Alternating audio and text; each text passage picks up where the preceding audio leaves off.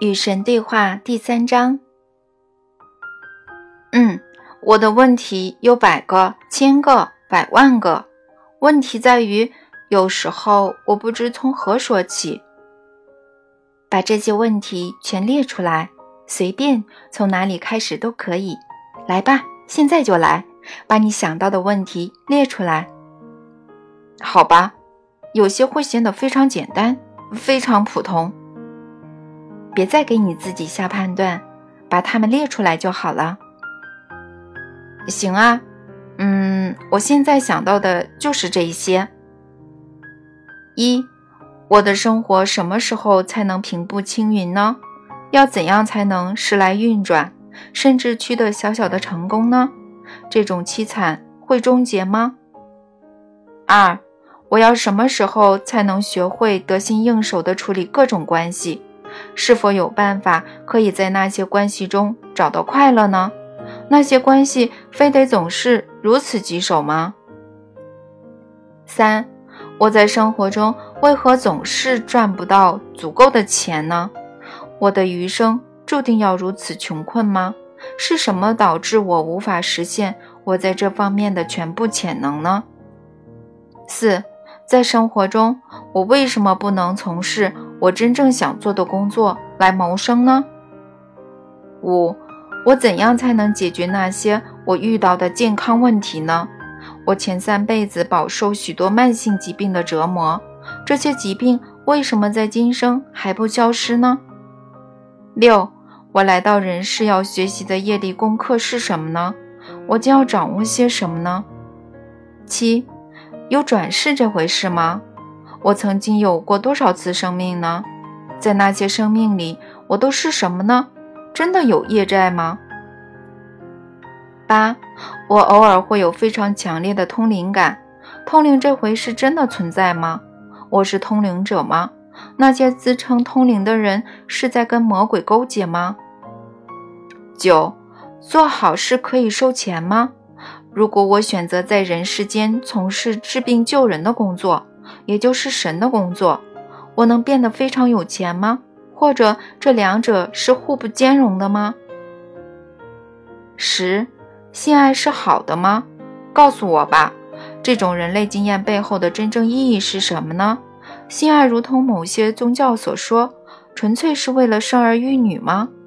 通过否定或者转化性能量，真的能够达到神圣或者光明的境界吗？没有爱可以性交吗？可以单纯为了身体的快感而性交吗？十一，假如我们必须离性爱源越远越好，那你为什么还要创造如此美好、如此神奇、如此强大的人类经验呢？怎么会有这样呢？说到这儿，为什么所有好玩的事情不是违背道德，就是有悖法律或者有害健康呢？十二，其他星球上有生命吗？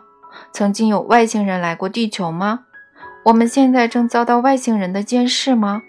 在有生之年，我们是否能够看到外星生物的证据？那些确凿无疑、不容反驳的证据呢？各种生命形式都有其自身的神吗？你是万物之神吗？十三，乌邦托会在地球上出现吗？神会履行他的诺言，献身给地球人吗？有基督重临这回事吗？世界会终结吗？圣经预言的世界末日是真的吗？有没有真正的宗教呢？如果有的话，是哪个呢？这只是我的疑问中的少数几个。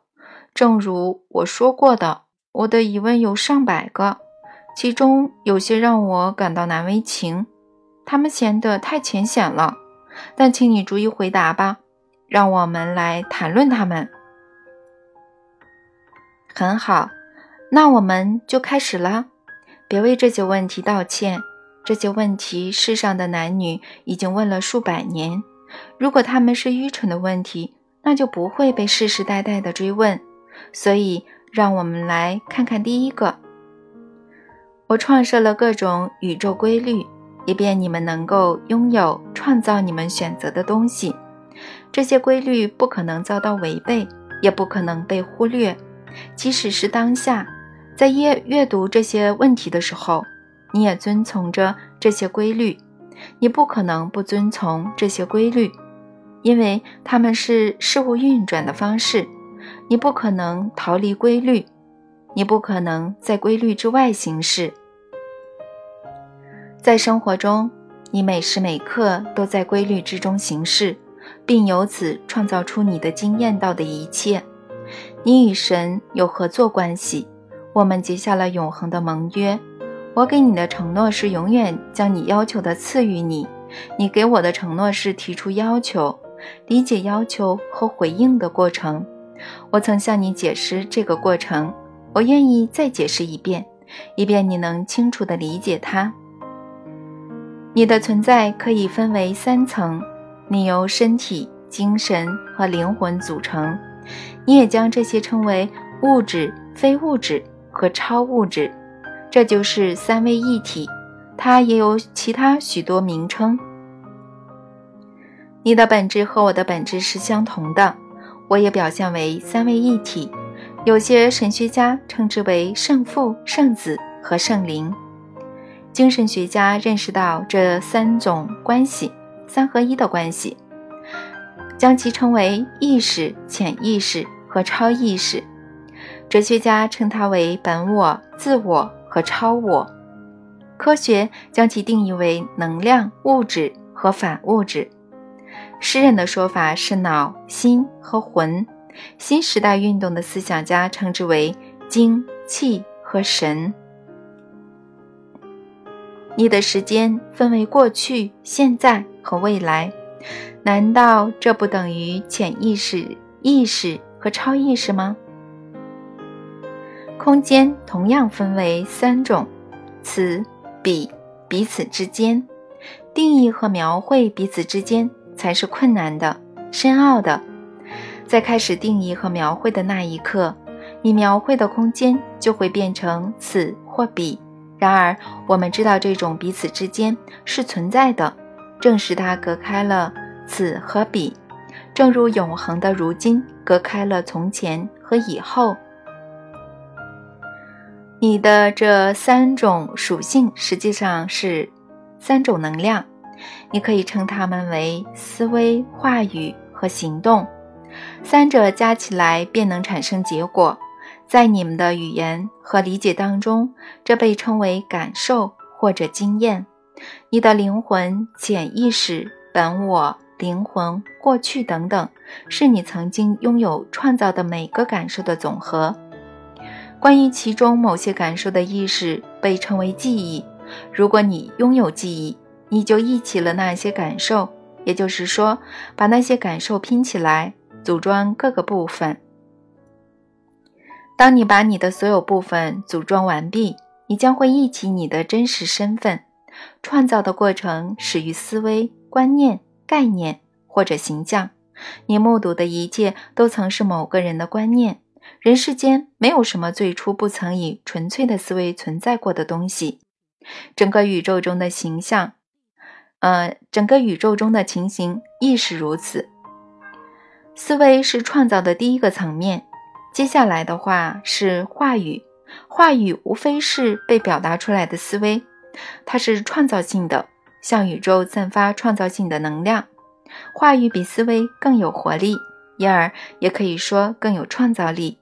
因为话语是不同于思维的振动层面，它们以更大的冲击力扰乱、改造、改变、影响宇宙。话语是创造的第二个层面。接下来是行动，行动是移动的话语，话语是被表达的思维，思维是已形成的观念，观念是相聚的能量，能量是被释放的力量。力量是存在的元素，元素是神的粒子，是整体的部分，是一切的本质。始于神，终于行动。行动是创造中的神，或者被惊艳到的神。你们关于你们自己的思维是你们不够好、不够优秀、不够圣洁，所以无法成为部分之神，无法与神确立合作关系。长久以来，你们否定了你们的真实身份，乃至已经忘却了你们的真实身份。这并非偶然，这并非碰巧，这本在神圣的计划之内。原因在于，若是已经获得你们的真实身份，你们便无法追求创造和经验它。你们首先必须切断、否定、忘却你们和我的联系，才能通过创造它、召唤它而完整的经验到它。因为你们最大的愿望，我最大的愿望是，你们将经验到你们自己便是神的一部分。因此，你们处在通过每时每刻创造新的你们自己而惊艳你们自己的过程中，我也是如此。通过你们，你明白这种合作关系了吗？你理解其中的奥妙了吗？这是神圣的协作，真的是神圣的交流。当你选择让生活平步青云的时候，生活就会平步青云。目前你还没有做出这样的选择，你曾拖延、搁置、耽误、反对做出这样的选择。现在是你执行和制造你曾获得的承诺的时候了。为了做到这一点，你必须相信该承诺，并且去实行它。你必须践行神的承诺。神的承诺是你是他的圣子，他的后代，他的同类，他的等辈。呃，说到这里你就糊涂了。你能够接受他的圣子后代？同类，但是却不敢自认其是他的等辈。这个称号太难以接受了，太大，太美好，承载了太多的责任。因为如果你是神的等辈，那就意味着没有什么事情是别人施加于你的，所有事情都是由你创造的。人世间没有受害者，也没有迫害者，唯有你关于事物的思维的后果。我告诉你吧，你在世上看到的一切，皆是你关于世界的观念的后果。你不是希望你的生活平步青云吗？那么，请改变你关于生活的观念，改变你关于你自己的观念，以神的身份去思考、言说和行动。诚然，这会使你孤立于许多、绝大多数同时代的人。他们将会称你为疯子，他们将会说你亵渎了神，到最后，他们将会受够了你，将会试图把你钉上十字架。他们要这么做的原因，倒不是他们认为你生活在你自己的幻想世界里，大多数人有足够的度量来允许你自娱自乐，而是其他人迟早会被你的真相所吸引，因为你的真相让他们看到了许多。美好的前景，这是与你同时代的人所不愿看到的，因为这样的话，你就开始威胁到他们了。因为你这简单的真相，只要被奉行，就能够带来更多的美好、更多的舒适、更多的和平、更多的欢心、更多的自爱与爱人，而这是你那些同时代的俗人所做不到的。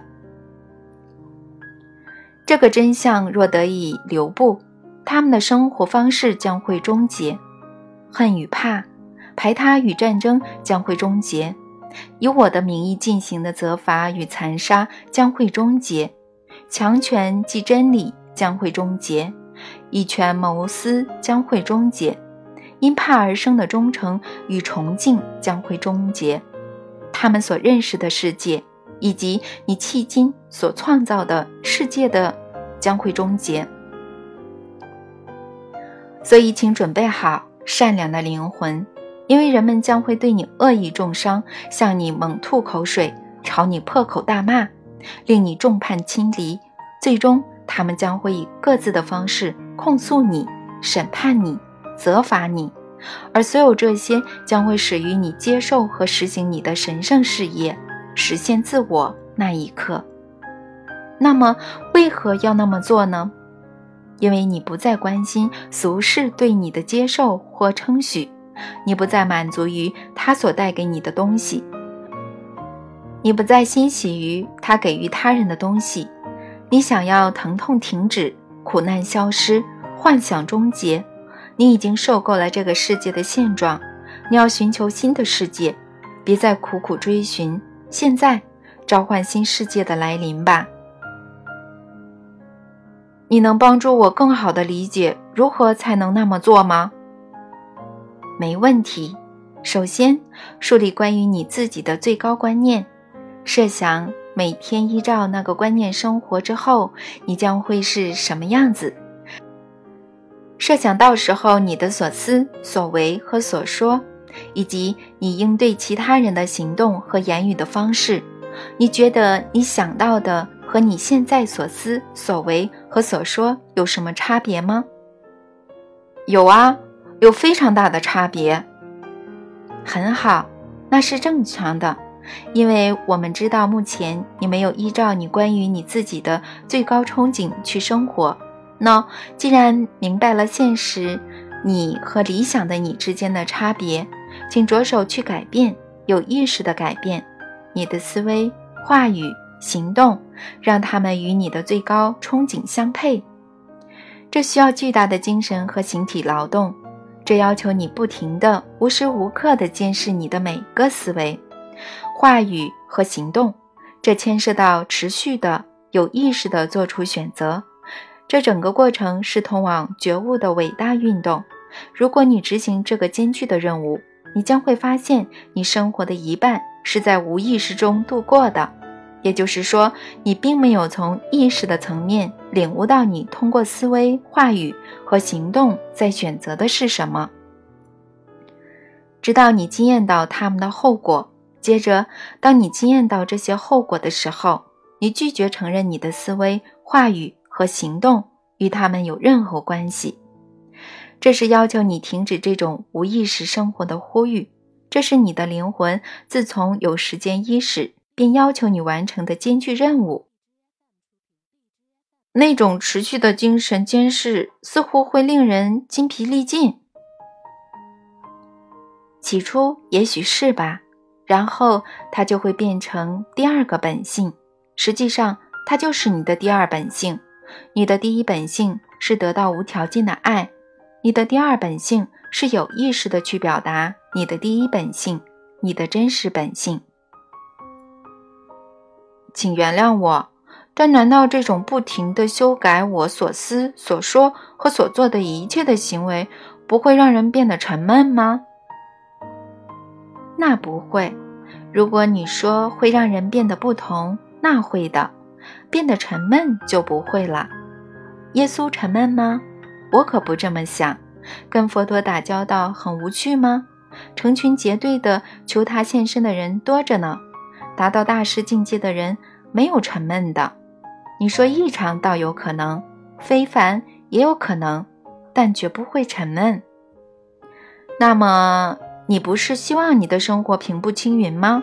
请马上想象你的理想生活是什么状态，而且要进入那种状态，挑出所有与那种状态并不协调的思维、话语和行动，远离他们。